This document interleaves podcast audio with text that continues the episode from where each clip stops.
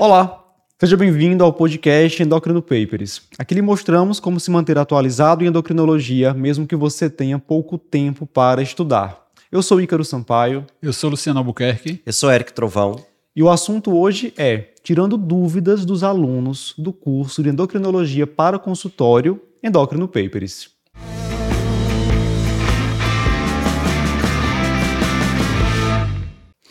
Meus amigos, nós temos um curso de endocrinologia para consultório, que é um curso prático, uh, que começou em outubro de 2022. Está com vendas abertas no momento, inclusive. E aí nós temos vários módulos: diabetes, obesidade, lípides, doenças tireoidianas, né, Luciano? É. E temos também módulos sobre doenças osteometabólicas e andrologia, endocrinologia feminina, transgeneridade. Eu selecionei para hoje algumas dúvidas dos módulos de doenças osteometabólicas, endocrinologia feminina, andrologia e transgeneridade. São cinco dúvidas no total, dúvidas bem interessantes, bem práticas, coisas do dia a dia que a gente vai discutir aqui. Ok, vamos lá. Animados? Bora ver. a gente é convidado especial, porque quem dá aula é Eric, né? Estamos aqui para perturbar. É a parte me metabolismo e essa parte de gônadas. É, só para o pessoal entender. Particularmente esses módulos de hoje são módulos que são ensinados pelo professor Eric Trovão. Mas aí, ah, obviamente, ah, né? Aqui, lógico, nosso mestre Luciano vai fazer a sua participação especial. Nós, nós dois, né? Primeira dúvida da aluna Priscila. Ela pergunta o seguinte: qual é a orientação para realizar terapia hormonal na menopausa em mulher submetida à esterectomia, mas que tem histórico de endometriose? Então, seria aquela situação, Eric. Vamos imaginar aqui uma mulher, 50 anos, que fez lá uma esterectomia aos 46 anos, vem para consulta relatando sintomas relacionados à menopausa, tem fogachos, está com dispareunia, sensação de ressecamento vaginal, você está pensando ali em fazer terapia hormonal da menopausa e ela dá essa informação de que tem também um histórico de endometriose. Certo. Isso mudaria alguma coisa na forma de hormonizar essa paciente? Mudaria. Mas vamos lá. Primeiro, só para a gente entender, né, aquela, a gente tem sempre aquela divisão. A mulher na pós-menopausa que tem indicação de terapia hormonal da menopausa, aquela que tem útero e aquela que não tem útero. Aquela que tem útero, eu vou sempre associar a terapia estrogênica a progesterona, seja de uma forma de um esquema cíclico um esquema contínuo, geralmente de acordo com o desejo da paciente, né, se quer menstruar ou não. É, já na que não tem útero, o que é que a gente tem de, consenso, de, de senso comum? Não associa progesterona, faz só a reposição estrogênica, porque a, a, o objetivo da progesterona é proteger o endométrio contra o efeito estimulatório do estrógeno se ele estiver isolado. Uma mulher que não tem útero não precisaria disso. Tá? Mas no caso da endometriose, se você fizer ela é esterectomizada, mas teve a endometriose. Se você fizer a terapia estrogênica de forma isolada, você pode reativar esses focos de endometriose. Então existe esse risco. Se você fizer isso sem o efeito é, é, protetor aí, bloqueador do, da progesterona. Então você precisa associar nos casos de histórico de endometriose a progesterona à terapia estrogênica. Perfeito. E aí vai fazer a progesterona igual. A gente, lembrando que a gente prefere geralmente a de, de escolha seria a progesterona micronizada, isso aí não vai mudar. Né? A forma, a via que você vai fazer, geralmente a gente prefere a via transdérmica, mas às vezes bate no custo e acaba indo para a via oral também, se a paciente tiver nenhuma contraindicação para a via oral, nada disso vai mudar. A via que você vai fazer. Agora, você precisa realmente associar a progesterona para é, é, não ter risco de reativação desses focos de endometriose. É bom deixar claro que o que melhora os sintomas da paciente de fato é o estrógeno, né? A progesterona ela entra muito num contexto de Isso. proteção. É. Bem lembrado. E aqui também tem que lembrar assim, tá? porque às vezes o pessoal puxa muito pela imaginação quando manda dúvidas pra gente, né? Então, assim, se a paciente fez uma esterectomia, se essa esterectomia foi por alguma, alguma de alguma forma relacionada à endometriose, Teoricamente, essa paciente, mesmo fazendo a esterectomia, se ela estava com o ovário funcionante, se ela tivesse foco de implante pélvico, esses focos iam estar respondendo ao hormônio endógeno da paciente. Não sei que ela tenha feito uma, uma esterectomia mais oforectomia, uhum. né? Então não, não ia chegar assim. É, provavelmente nesse período pré-menopausa ou perimenopausa, se, esse, se ela tinha foco pélvico em atividade, ela provavelmente vinha com alguma terapia supressora em relação a isso, né? Então, checar esse histórico dela em relação a como ela vem de tratamento, se ela está vindo usando continuamente algum progestageno para bloquear ou não. Às vezes ela já chega tratando. É, ela já chega tratando, na maioria das vezes. É, é uma casca de banana, né? Esse, Uhum. esse caso clínico, É, um detalhe que às vezes o pessoal não, não se atenta. E até para perguntar isso, chega paciente com fogachos, com sistema urinário, e a gente vai lá prescrever e não lembra de perguntar se a paciente já teve ou não endometriose. Porque às vezes É. também pode acontecer dela nem tá mais tratando, porque como ela entrou nesse processo de perimenopausa, menopausa, então inibiu, né? Ela deixa de se tornar sintomática. Né? É. Por isso que aí você fazer estrógeno, meio que você está resgatando essa Esse- função aí, essa função que ela não tem mais, essa função ovariana que ela não tem mais, na, da, da, da presença do, do estrógeno, e aí a reativa. Ô, Eric, e aí, assim, se fosse você ter. Porque a gente sabe que é isso. Se ela vem com sintomas sistêmicos, a história do fogacho, aí teria que fazer a reposição sistêmica. Mas se ela tiver sintoma só é, dispareunia, sintoma urinário, Aí você fazer. faz só a via vaginal mesmo. aí não tem problema não nenhum. assim, foco. desconhe, provavelmente não tem estudo É, dizendo que não, não tem não, problema, não. desconheço estudo, né? Porque sempre tem um- uma certa absorção do, do, do estriol, Mas geralmente é é estriol que a gente faz pouco, ali, né? né? Tópico que a gente faz. Então eu não vou dizer aqui categoricamente que não há risco, né? É, dizer, mas aí para o pessoal ficar menos ligado. provável. É, se for fazer a reposição só tópica, local, a chance de ter É alguma bem menor e é, É. Enfim, é a mesma história de se eu for fazer só a tópica para uma paciente que tem útero, eu não faço o progestógeno, porque não, não, não vai ter esse risco, né? Mas, por exemplo, pegando um link aí, uma dúvida grande é a paciente que tem câncer de mama e tem só sintomas geniturinários. Eu posso fazer a terapia só via vaginal? E existe um medo porque não tem estudo. É. Para dizer que é seguro. Então, a, a orientação é você combinar com a paciente e com o oncologista. Se todo Isso. mundo concordar em usar, usa Isso. né? Mas não há estudo para dizer é. risco zero. É, o FDA coloca um alerta de contraindicação para o estrógeno tópico baseado nos estudos com estrógeno por via sistêmica. né? Isso. a É, mas tem é, pra mas, tópico. é, já vai ter novidade nisso aí, porque você viu que saiu um estudo agora sobre é, mulher que teve câncer de mama, estrógeno dependente, e que eles interromperam o tratamento para engravidar, né? E as pacientes engravidaram e tal, e liberaram, e tudo bem, tá no New England aí, essa semana. Muito bem. Próxima dúvida do aluno Felipe. Ele pergunta como fazer a terapia antiandrogênica em mulheres transgênero. Qual é o agente de escolha? É a pergunta dele. Então aqui a gente tem uma situação de uma mulher trans, na qual a gente sabe que não basta apenas fornecer o estrógeno, né, o estradiol. A gente também tem que bloquear a testosterona. Como fazer esse bloqueio, Eric? Pronto. É, então, para contextualizar quem ainda não está assim habituado com a terminologia, uma mulher transgênero tem uma, um físico, uma biologia masculina, então, é, geneticamente, fenotipicamente, nasceu é, com, a, com a características masculinas e tem uma identidade feminina, então se identifica como uma mulher. Então, na hora que chega para a gente, a gente vai fazer geralmente uma terapia que a gente chama de terapia hormonal cruzada com estrógeno, para tentar dar características femini- eh, femininas, né? Caracteres sexuais femininos. Só que é muito difícil você conseguir isso depois de- dessa, dessa mulher ter passado por uma puberdade masculina, você conseguir chegar aos efeitos esperados só com estrógeno. Então, muitas vezes eu vou precisar sim associar o antiandrogênico para bloquear os efeitos da testosterona que ainda estão ali sendo produzidos pelos, pelas gônadas, pelos testículos, né? Então, eu vou precisar, na maioria das vezes, associar o antiandrogênico com o objetivo principal de reduzir a pilificação. Esse vai ser o principal objetivo. Naquela mulher trans que geneticamente tem pouco pelo, já vai ser mais fácil. Muitas vezes nem vai precisar. Mas na maioria das vezes vai haver a necessidade. Naquela também que já se submeteu à gonadectomia, fez a cirurgia de transgenitalização, tirou os testículos, também não vai ser necessário. Né? Em geral, a gente suspende o antiandrogênico e mantém só o estrógeno. Mas não fez a, ciru- a cirurgia, tem o pelo, vamos ter que, na maioria das vezes, fazer um antiandrogênico. E aí a gente tem duas opções: espironolactona e ciproterona.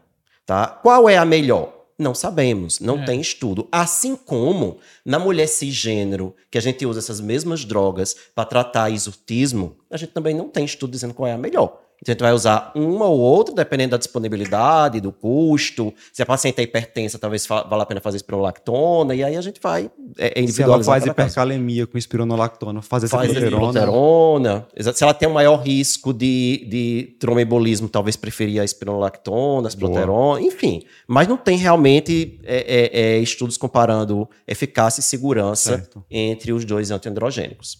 Agora, lembrar que além de diminuir purificação, o antiandrogênico vai ter um outro efeito, que é reduzir libido e ereção. diminuir ereção. Tá? E isso, esse efeito pode ser um efeito desejado ou pode ser um efeito adverso, a depender da pessoa que você está tratando. Isso. Então, tem algumas mulheres que vão querer sim diminuir libido e diminuir ereção. Tem outras que não vão querer. E tem umas que querem manter a libido, mas não querem diminuir a ereção. Né? E aí o antiandrogênico vai ter esse efeito na maioria. Isso precisa ser colocado, precisa ser perguntado o que é que, como aquela mulher enxerga essa questão da, da de manter ou não ereção, é, avaliar o desejo e ser colocado para ela. Olha, vai bloquear. Já tive paciente que queria fazer para diminuir a purificação, mas quando eu falei que ia bloquear a ereção, disse que não queria nem tentar. Mesmo explicando que é reversível, né? Se você tem um bloqueio da ereção, você tira a ereção ela retorna, mas mesmo assim a paciente não quis nem a possibilidade de ter diminuição da ereção. Já para outras, elas buscam por isso e se angustiam se o tratamento não tiver bloqueando. Inclusive, pode ser motivo para você aumentar a dose. A paciente, por exemplo, já está até melhor dos pelos, que tem pouco pelo, mas ainda não bloqueia totalmente a ereção. Você pode é, aumentar a dose para isso. É. é excelente. Essa dúvida me fez lembrar que a gente precisa marcar um próximo podcast sobre transgeneridade, né? A é, gente gravou um no início fez, da né? marca, depois houve algumas lives, mas podcast faz um tempinho. Isso. Bem lembrado. Felipe. Terceira dúvida da aluna Caroline. Ela pergunta se uma paciente com diagnóstico de síndrome dos ovários policísticos que não deseja utilizar anticoncepcional oral pode fazer uso apenas de progesterona. E assim, pessoal, não são raros os casos de pacientes que vêm para o consultório com diagnóstico de SOP e falam: Ah, Ícaro, eu não quero usar anticoncepcional oral. Uhum. Tem um caso na família, inclusive, uhum. assim, por vários motivos, né? Às vezes viu alguém comentando que sobre os riscos, né? Nem é paciente que teve algum efeito adverso mais importante, mas viu alguém falando sobre os riscos e ficou com medo, ou ela teve alguma manifestação, atribuiu um ganho de peso ao uso do anticoncepcional, vem apresentando retenção, hídrica, teve piora de uma enxaqueca, enfim. Mesmo que ela não tenha uma contraindicação formal, por N motivos não quer utilizar o anticoncepcional oral. E vem a questão: o que fazer com essa paciente? Pronto, então assim, tem sim como você tratar essa paciente mesmo sem ser com anticoncepcional, certo? Na verdade, às vezes o pessoal acha muito difícil tratar nos ovários policísticos por não ter talvez uma receita de bolo, mas uhum. na verdade, na minha visão, isso, é, isso facilita, porque a gente tem diferentes alternativas para diferentes possibilidades, diferentes queixas, diferentes desejos, né? Então você consegue meio que adaptar, né? É importante, antes de tudo, lembrar que o contraceptivo hormonal combinado é o tratamento mais uhum. eficiente, mais eficaz para o hiperandrogenismo. Né? Então, numa paciente com quadro mais grave, um exotismo mais grave, muita acne, é bom de... ela não quer, tudo bem, é bom deixar claro. Ela...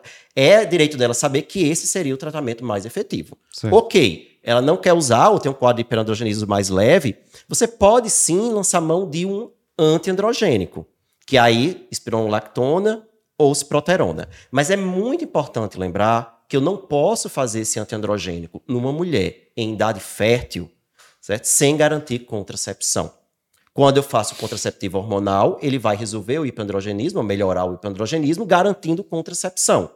Numa mulher em idade fértil, se eu fizer o antiandrogênico isolado, eu não tenho essa garantia. E por que eu tenho que ter essa garantia? Porque se essa mulher engravidar em uso de um antiandrogênico e o embrião for XY, for masculino, pode feminilizar, pode causar uma genitália ambígua, é, é prejudicar ali a virilização da genitália externa, certo? Então você precisa ter esse conceito e ficar alerta. Então, qual seria a possibilidade? Fazer um antiandrogênico, por exemplo, com essa mulher colocando um DIU. Mas lembrando que, neste caso, se ela tem a ovulação, esse DIU tem que ser hormonal. Por quê? Porque você fazer um antiandrogênio pode resolver as queixas de hiperandrogenismo. Mas você precisa proteger o endométrio desta mulher, porque ela está em uma ovulação crônica, e essa ovulação crônica aumenta o risco de câncer de endométrio. Então, esse DIU vai garantir a contracepção, mas tem que ser hormonal para proteger esse endométrio. Ao mesmo tempo, você vai fazer não androgênico, ciproterona e esprolactona, para tentar resolver o hiperandrogenismo. Ah, a mulher não quer colocar um DIU. Alguma outra possibilidade? Ah, você associa, por exemplo, um, um progestógeno que é contraceptivo também. Hum, certo? Como é?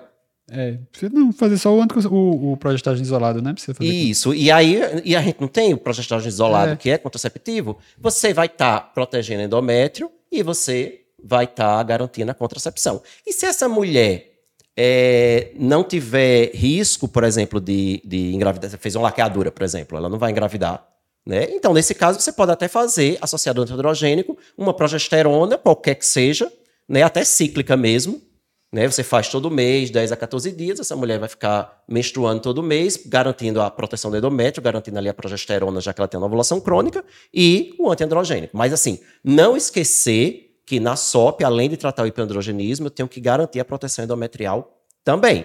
E eu tenho essas opções, dá para fazer. Agora, tudo isso tem que estar associado à mudança de estilo de vida.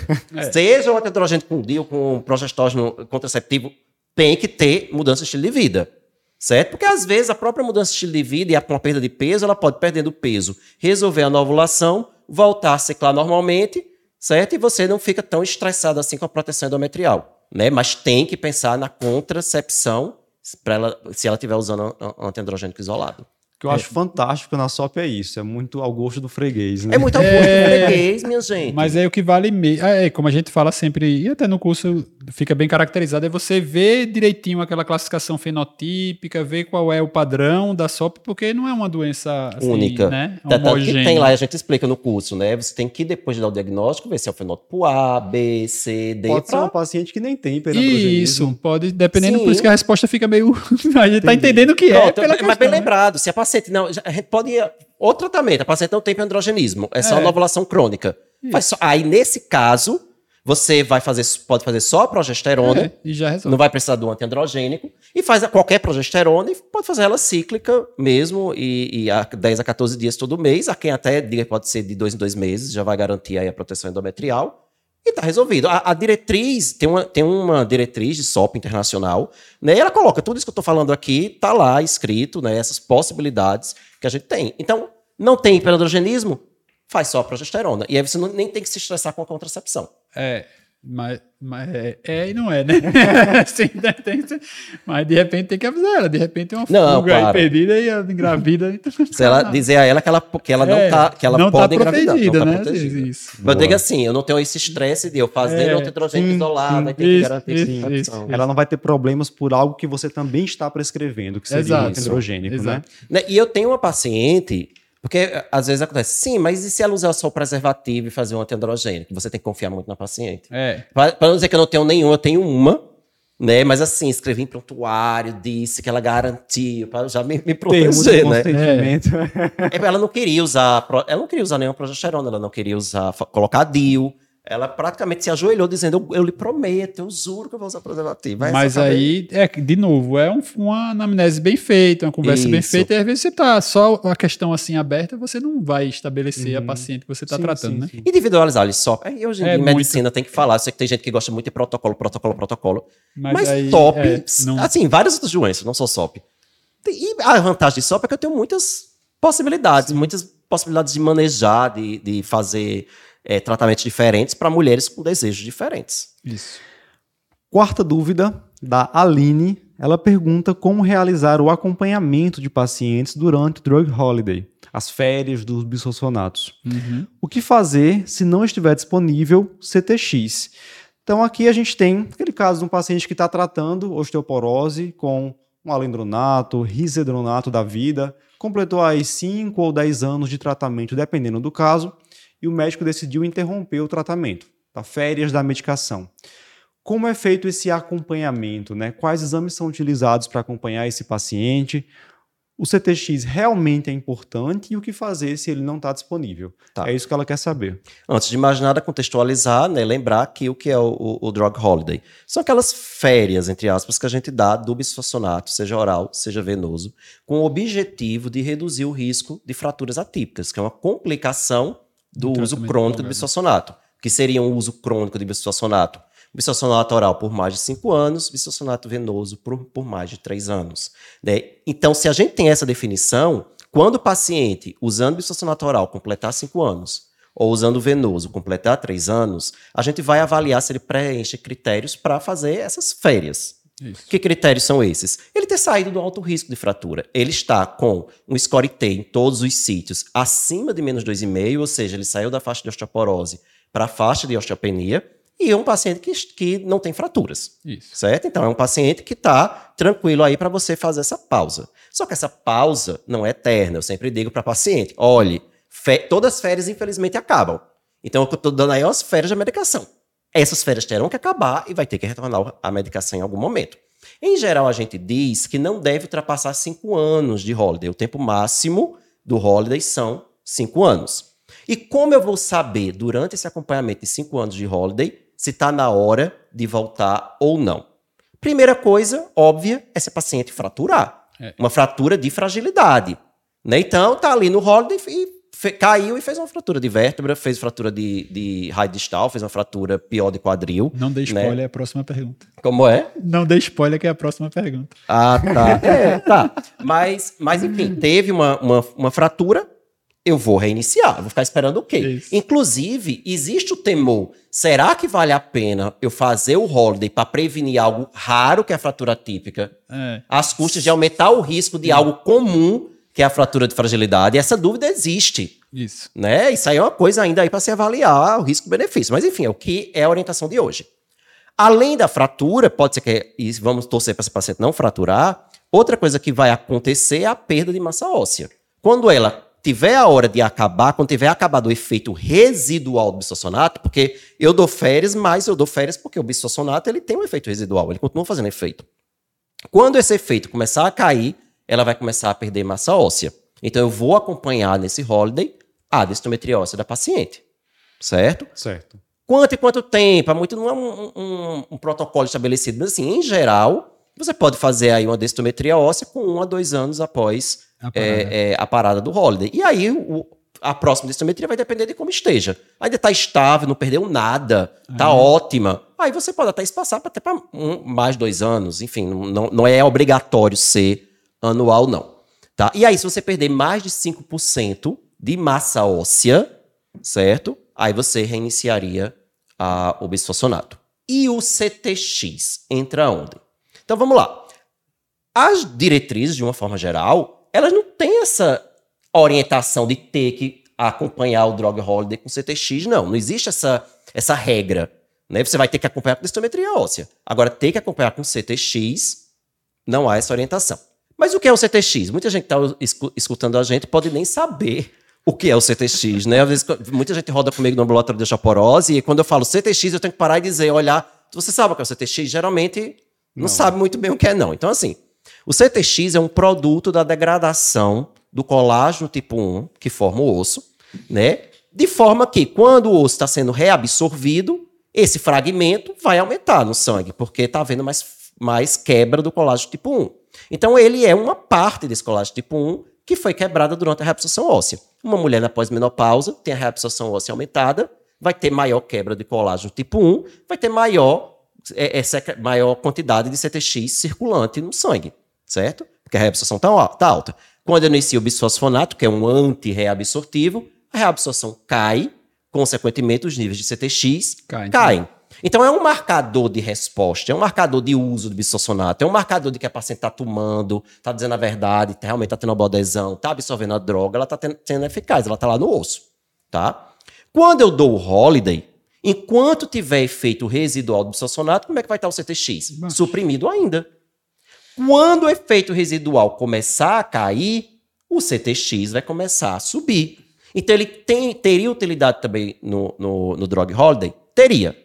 Na prática, se o paciente tem acesso, a gente faz. Eu mesmo no consultório faço sim o CTX. Mas quando a gente pensa em saúde pública, né, a gente infelizmente ainda não tem essa disponibilidade do CTX para todo mundo. Até para você dizer, é custo efetivo acompanhar o drug holiday com CTX? Não sabemos. Aqui no Brasil mesmo a gente não sabe se isso é custo efetivo ou não. E a gente não tem realmente disponível o CTX em todo local. Então, se você não tem CTX, vai usar apenas o parâmetro fratura né? E aí lembrar de fazer buscativa de fratura vertebral, fazer raio-x de, de, de, vértebra também sempre que for fazer essa densitometria, ou fazer um VFA junto Isso. da densitometria, acompanhar com a densitometria. Se tiver o CTX, eu particularmente sou da opinião que deve acompanhar. Por quê? Porque quando o efeito residual começa a cair, o CTX sobe antes da densidade mineral óssea de cair, até porque você não vai fazer densitometria o tempo todo. Né? Tem um tempo aí para você e por que você não vai fazer o tempo todo? Porque não adianta. Uma densitometria com três meses, você não consegue ter variação de resultado. Você precisa de um tempo aí, geralmente, de um, pelo menos um ano, para ter variação de resultado. E aí o CTX já varia antes. Você pode acompanhar um CTX aí de seis e seis meses, ou até menos do que isso. Então você pode pegar aquela paciente que já acabou o efeito residual, o CTX já subiu, o que significa que a próxima densitometria que ela vai fazer, sei lá, daqui a um ano, vai ter perda. E aí você já pode interromper o drug holiday antes que ela perca e frature. Sim. Né? Porque é. já há relatos, eu já vi relatos de paciente que fraturou antes de ter a perda já com CTX mais alto. É, mas aí, aí é, é, uma polêmica bem razoável, pessoal. A gente está falando aqui que não tem guideline colocando Isso. CTX como um parâmetro assim tão bem confiável. E talvez valha a pena muito individualizar esse risco pré-drug holiday, né? Assim, se é um paciente que ficou muito legalzinha, muito direitinha, e aí o CTX começou a subir, não tem essa recomendação de dizer assim, ah, tem um, um, um, corte ali, aqui eu tenho que voltar à droga. Assim, o CTX mais alto serve de alarme para você avaliar, de, Isso. talvez até avaliar mais Por perto. exemplo, o CTX está alto, porque teoricamente, um paciente que vai fazer CTX que estava disponível, você já vinha fazendo antes. Isso. Até porque até isso é importante. Ela tinha CTX antes para comparar e, o que aumentou de CTX? Quanto você, aumentou? E é outra coisa, se você quiser pensar em usar o CTX, é muito importante você ter um CTX da parada da isso, droga, é, né? Seria fundamental para você, você ver esse aumento. Sim, né? Você não sabe quanto tá. Até para saber, como a gente falou, de marcador de uso, né? Se está realmente usando ou não. É, o, o a questão do, do, valor, existe um valor que, se você não tiver o, o, o CTX anterior, que você pode até usar, que é ali um CTX acima de 0,280. Você poder dizer, ah, não, esse CTX aqui já é um CTX mais alto. Mas, enfim, você não vai ter como dizer que Isso. aumentou ou não, porque você não tinha ele antes. É. E se antes já fosse esse valor? Né? É. Então o ideal era realmente você ir antes no mesmo laboratório, uhum. porque o CTX ele não está padronizado. Então assim ele tem muita utilidade, mas ele não tem padronização laboratorial. Ele não tem, acesso, não, não tem um, um acesso para todo mundo, principalmente no serviço público. Então é até complicado a diretriz de dizer, não, você vai ter que ter um CTX para você tomar uma decisão. Isso. E tudo é muito, muito variável dependendo do paciente. Por exemplo, o CTX aumentou seis meses após a parada. Tem alguma coisa errada. Uhum. Uma coisa esquisita. Talvez ele porque não tivesse acabei de direito, parar. Né? Tá, tem todo esse contexto, porque esse tempo de efeito residual é muito relacionado ao tempo de uso da droga e qual a droga e também, qual a né? droga. Porque, porque a, a ácido alendrônica que dura mais, o drug alendronato depois. O alendronato depois, o risendronato depois. É. Né? E se um paciente já tem o CTX subiu muito assim logo no início, você pensar que é uma causa secundária que você nem diagnosticou. Também, é. é né? Porque é uma coisa muito esquisita. Ou né? O CTX, é, é, o paciente já está com, sei lá, quatro anos de holiday, o CTX já começou a subir. A densitometria ainda não caiu. Mas aí já, já faz sentido o CTX começar a subir no finalzinho do holiday. Talvez seja o paciente, não, não vou esperar mais nada não, vou começar logo, vou interromper é. logo esse drug holiday e vou começar logo a tratar. E, então tudo depende também de em que momento do drug holiday você está avaliando esse paciente. E também dizer que o holiday é do bisfosfonato, não é do cálcio da vitamina D, né? Então, é, assim, bem lembrado, repente, Luciano. Né? Porque a vitamina D ficou baixa demais, começou a reabsorver, estimulou demais PTH, começou a reabsorver exatamente porque está com hipovitaminose D e você. Isso, olhar outras coisas também ali. ali. Né? O paciente tem que, é, ele tem aí é ele tem que manter essa vitamina D, esse cálcio Exato. bem durante esse tempo, para não perder. Mas nós podemos então tranquilizar a Aline de que é possível sim, né, ela fazer esse acompanhamento no drug holiday. Tem TTX. Tem TTX, tá? Ele tem um papel secundário. É importante, mas é um papel secundário. Fazendo um papel dividente aqui, eu acho que no futuro, é, não sei se é evidente ou é otimismo, eu acho que a gente vai ter o CTX disponível para todo mundo e eu acho que vai ser um uma ferramenta né? bem interessante, muito, muito utilizada. Lá na Inglaterra, que ele já tem estudo de custo-efetividade, eles a orientação do serviço público é nem mais acompanhar com densitometria óssea, é acompanhar com marcador. É. E não é nem o CTX, é o. PONP. E aí foi custo-efetivo para eles. Né? Então eu acho que no futuro vai ser a tendência, mas antes a gente precisa ter o, o exame disponível, ele precisa estar mais bem padronizado, né? A gente precisa também ter mais estudos e custo-efetividade e tudo para a gente poder usar, mas eu acho que esse vai ser o futuro. Boa. Quinta e última dúvida da aluna Luísa, ela pergunta de novo o metabolismo ósseo. Se o paciente tem fratura por queda da própria altura, mas densitometria normal, mesmo assim eu dou o diagnóstico de osteoporose? Então vamos lá. O paciente veio para a consulta porque. Ah, agora eu entendi. Caiu, fraturou o colo do fêmur. Ela solicitou densitometria óssea normal. Esse paciente tem osteoporose, Eric. Eu vou indicar tratamento? Vamos lá. Qual é o conceito de osteoporose? Depende da faixa etária. Se eu estou falando de uma mulher na pós-menopausa ou de um homem acima de 50 anos, eu vou olhar o score T. Se eu tiver um score T menor ou igual a menos 2,5, eu tenho osteoporose. Ou eu vou avaliar se esse paciente já teve uma fratura de fragilidade. Já teve uma fratura de fragilidade, independente do score, é osteoporose. Certo. certo. No jovem, eu só chamo de osteoporose se tiver fratura de fragilidade. Eu não consigo falar em osteoporose olhando apenas a densitometria. Então, a mulher pré-menopausa, um é abaixo de 50 anos, só chamo de osteoporose se tiver fratura de fragilidade. E essa dúvida é comum. Ah, mas a densitometria foi normal e teve fratura de fragilidade. Olhe, por definição, é osteoporose. Mas antes, tem que fazer algumas perguntas, porque isso é, isso é estranho. Principalmente se você estiver falando de, falando de um paciente, na, uma mulher na pós-menopausa, a densitometria é normal e ela teve uma fratura de fragilidade, isso está esquisito. É. Né? Tanto, é, é, é, difícil a gente pegar. Eu não me lembro nem de já ter pegado algum caso assim, mas enfim. É, se acontecer, a primeira coisa que você vai se perguntar é: essa densitometria está certa? Isso. Né? Sem, não tem erro de técnica, não. Essa densitometria é da paciente, porque eu peguei recentemente uma densitometria que não fazia o menor sentido com o quadro da paciente. Quando fui olhar o nome, elas tinham o mesmo nome, o, o mesmo primeiro sobrenome mudava o segundo sobrenome e entregaram o exame errado a ela. Né? Então tem algumas Nossa. coisas para ver. Se a densitometria foi bem feita, se realmente é dela, né? Outra coisa, essa fratura realmente foi de fragilidade? Né? Porque Boa. às vezes você faz aquela anamnese assim mesmo na correria, a paciente diz que fraturou e você... Às vezes a paciente caiu de um degrau né, muito pequeno. E na cabeça do paciente ali é a própria altura, porque é muito pequeno. Já não é mais fratura de. Ou teve uma força externa. Né, sei lá, um cachorro grande bateu, a mulher caiu e fraturou. Tem uma força externa aí. Você já não, não é bem um conceito de fratura de fragilidade. Não confundir com fratura de estresse também, principalmente se estiver falando de paciente jovem. Paciente jovem atleta, por exemplo, pode fazer fratura de estresse, que não é fratura de fragilidade.